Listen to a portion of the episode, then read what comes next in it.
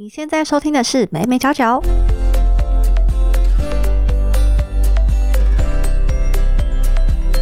嗨，这里是美美角角，我是 Hedy，这是一个分享媒体行销还有新传播科技的频道。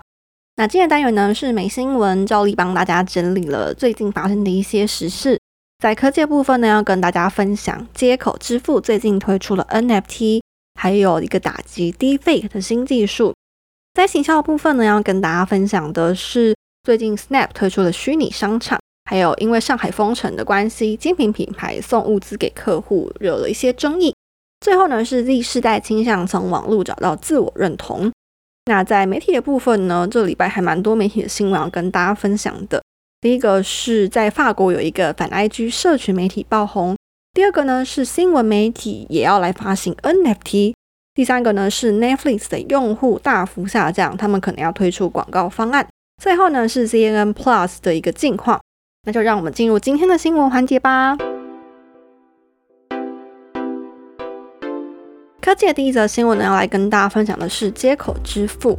大家有用过接口支付吗？接口支付是台湾的一间电子支付公司，目前已经宣布走向区块链还有金融科技的领域。那最近呢，这个接口要跟大鹏湾国家风景区还有小琉球当地的艺术家合作，希望透过科技把小琉球的海滩货币变成 NFT 去推广艺术还有观光。那什么是 NFT 呢？NFT 是非同质化代币。它是属于数位加密货币的一种。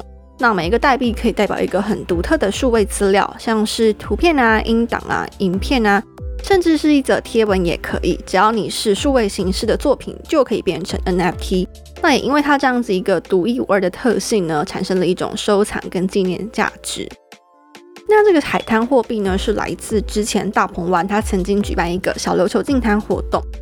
那其实因为疫情的关系不能出国，所以很多人都会选择到小琉球去旅游。可是呢，观光客越来越多，也为当地的环境和生态带来冲击。那刚刚我们说小琉球净滩活动有结合了海滩货币，那这个海滩货币呢，其实是来自于日本冲浪客，他们在净滩之后都会用海废玻璃把它磨钝之后，然后做成一个算是小小的艺术品回馈给净滩的民众。他们把这样的一个机制呢，称为海滩货币。基于这样的发想呢，小琉球艺术家就把在海上漂流的废弃玻璃手绘成一个个艺术品，希望能够用艺术的方式来唤起大众对于海洋污染的重视。那这些艺术品呢，也会作为净滩活动的奖品哦。那接口呢，就把这些艺术品变成 NFT，限量发行五十张。那这个 NFT 也成为台湾第一个结合观光、永续以及科技的 NFT，也算是顺便帮小琉球做了一个观光宣传这样子。那大家会想要买这样的 NFT 吗？都欢迎留言和我分享哦。接下来我们看的是科技的第二则新闻。我们都知道，其实 Deepfake 这个技术出现之后，造成很多的犯罪情形，像是之前的台湾 YouTuber 小玉，他就透过了 Deepfake 去从事一些很糟糕的行为。那所谓的 Deepfake，它是指呃一种结合人工智慧和图像合成的技术。这个技术可以把图片啊、影片这些美材叠加在别的图像或者是影片当中。那因为这个 Deepfake，它其实目前的技术算是蛮成熟的。所以就被有心人士用在一些色情影片，然后甚至拿来赚钱这样子。那多数的社交媒体呢，就已经禁止 Deepfake 的使用，希望能够阻止这个技术扩散。那为了要防止 Deepfake 持续泛滥，最近一个组织叫做 C2PA 内容来源和真实性联盟。这个组织呢，它计划去建立一个标准来辨识网络上照片或者是影片的真实性。这个组织里面包含 Adobe、微软、Intel、Sony、Nikon、BBC 等公司。他们希望说可以开发一个和任何软体合作的通用标准，让这个技术可以去验证图片或者是影片的真实性，甚至呢还能找到来源。也就是说，这些图片、影片会透过区块链的技术加密。不管你怎么样遭到有心人修改，怎么样 P 图，这些编辑的资讯都是公开透明的。如此一来，大家就能够找到是谁在篡改这些图片，能够去验证图片或者是影片的真实性，防止 Deepfake 的滥用。所以，虽然人家说道高一尺，魔高一丈，不过我相信我们还是有办法去战胜这种 Deepfake 的滥用的。好，那讲完科技的新闻之后呢，接下来我们要进入的是行销方面的新闻。首先，第一个呢是 Snap 推出虚拟商场。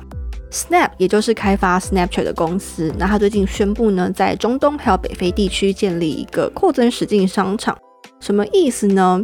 它其实就是在 Snapchat 上面的一个虚拟商场啦。那这个商场呢，目前和许多的知名国际品牌合作，包含像是 l o b r i o 啊、IKEA 跟 Samsung。如果消费者要进入这个商场，就要用 Snapchat 的 App，它有一个叫做 Word Lens 的功能。那这个功能呢，可以让消费者去浏览合作品牌的虚拟店家。那在这个浏览的过程当中呢，就可以帮店家导览商品。之后呢，会进一步导向品牌的电商平台，让消费者可以从平台直接来订购商品。Snap 希望透过这样的方式去吸引消费者注意，然后希望说透过这个有趣的互动方式，让他们对产品产生兴趣，甚至呢是去购买。那我们刚刚有说，这个虚拟商城它目前主要是在中东还有北非地区才可以使用。那所以对 Snap 来说呢，他们中东国家的斋戒月就是一个非常重要的时期。像去年，他们就利用 Snap 的虚拟商城服务去操作了斋戒月的相关活动，结果呢就非常的成功哦，比一般的广告形式还多了四点三倍的营收。所以这也显示说，除了一般的网购之外，其实消费者对于拟真的购物体验也越来越有兴趣。那这一种虚拟商场的形式，不管对零售业还有顾客来说，都是一种买卖的新感受、新体验。那你会喜欢这样子的购物方式吗？都欢迎留言和我分享哦。新校第二则新闻，我们来看到的是关于上海封城相关的新闻。最近呢，大家有看新闻，应该都知道上海的疫情非常的严重，所以呢，他们目前还是在一个封城状态。那也有传出很多物资缺乏的消息，大家都在疯狂的抢购吃的啊、用的啊。许多住在上海的人们呢，他们也说他们要很早就起来，在网络上抢蔬果，避免呢一下子就被抢光。在这样的情况下呢，有一些奢侈品品牌就开始寄送新鲜食物给顾客。像是 Gucci 的顾客就分享说，他们收到来自 Gucci 的食物，包含像是蔬菜啊、蛋啊、牛排等等。消费者就表示说，哎，很难想象现在食物这么缺乏的一个情况下，最难还能够去享有这些美食。那除了 Gucci 之外呢，珠宝公司卡地亚还有赠送精美包装的竹笋给顾客，LV 呢则是提供蒸笼给他们的顾客，同时附上一张慰问的卡片。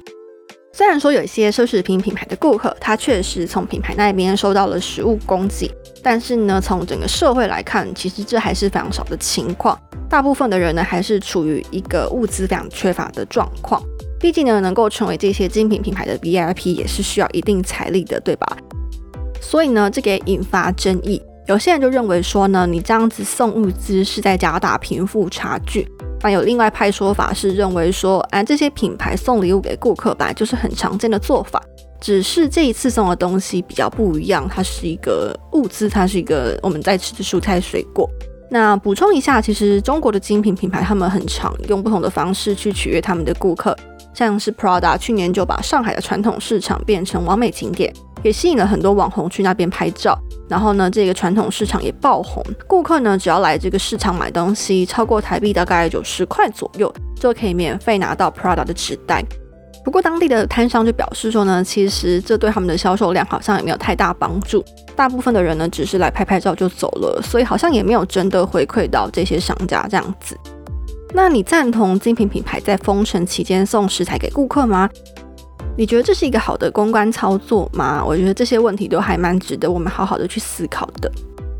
行销的第三则新闻呢，要跟大家分享的是 Z 世代的部分。最近，美国的数位行销公司 Razorfish 跟 Vice 传媒他们做了一项研究，发现说 Z 世代相较于前一个世代，花了更多时间在网络空间，也希望说透过网络去发展更多有意义的连接。这份研究百分之五十七的受访者表示说。他们在呃游戏当中表达自我时，觉得和现实生活比起来呢更加轻松，甚至有时候会觉得游戏当中的他们才是真正的自己。所以呢，这份研究就建议，如果你是游戏品牌，应该要帮助使用者去多多表达自我，并且呢要和他们产生更多的连接，比如说提供克制化的游戏人物选择等等。因为其实相较于一样善于使用数位科技的千禧世代，Z 世代呢对游戏的依恋是很需要去关注的。那很多的大品牌也开始意识到 Z 世代对于潮流或者是整个销售的影响，像是 Nike 去年秋天就和 Roblox 合作推出了一个 Nike Land，让使用者可以在上面参与活动，尝试 Nike 的各种虚拟设备。另外，这份研究就建议说，当游戏品牌要和 Z 世代推广的时候，应该要注意到他们倾向用什么样的方式接收讯息。研究发现说，百分之四十六的受访者他们接收讯息的方式是来自于免费的产品或者是体验，百分之二十三呢是来自于品牌建立的虚拟世界，百分之十八是从广告接收。所以呢，也许可以从他们喜欢的管道去思考，怎么样去推广自家的产品哦。那我们刚刚说，其实 Z 世代他非常在意在网络上发展一个有意义的连接，他们也倾向在网络上展现自我。这个研究就发现说，网络确实有赋权 （empowerment） 的功用。他指出说，呃，黑人、原住民和有色人种，相较于白人呢，更容易在游戏当中展现真正的自我。这个做自己的感受呢，也让更多的受访者发现说。在游戏里面做自己的感觉，大大降低他们焦虑还有压力大的感受。那其实我觉得这也和疫情有关系啦。大家都待在家里嘛，那网络世界就成了你唯一可以和外界产生连接的方式。那尤其是对数位原住民，对这些一出生就已经接触数位科技的人们来说，网络呢已经是生活中不可或缺的一部分。这也是为什么他们会倾向用网络来作为自我表达的工具。那所以在营销的操作上呢，品牌可以多多让使用者参与互动，创造更多的 UGC 内容，让他们表达自己的看法，才能够让这个 Z 世代族群呢对于品牌更有归属感哦。那讲完了形象的新闻呢，接下来我们进入的是媒体部分的新闻。第一则媒体的新闻跟大家分享的是一个反 IG 社群媒体爆红。刚刚我们说 Z 世代喜欢表达自我，那大家应该有发现说 Z 世代最常用的一个 App 就是 Instagram。不过，很多人在用 IG 的时候，就发现说自己好像会不自觉的更加比较，甚至产生一种自卑的心态。久而久之呢，好像更难在 IG 上面表达自我了。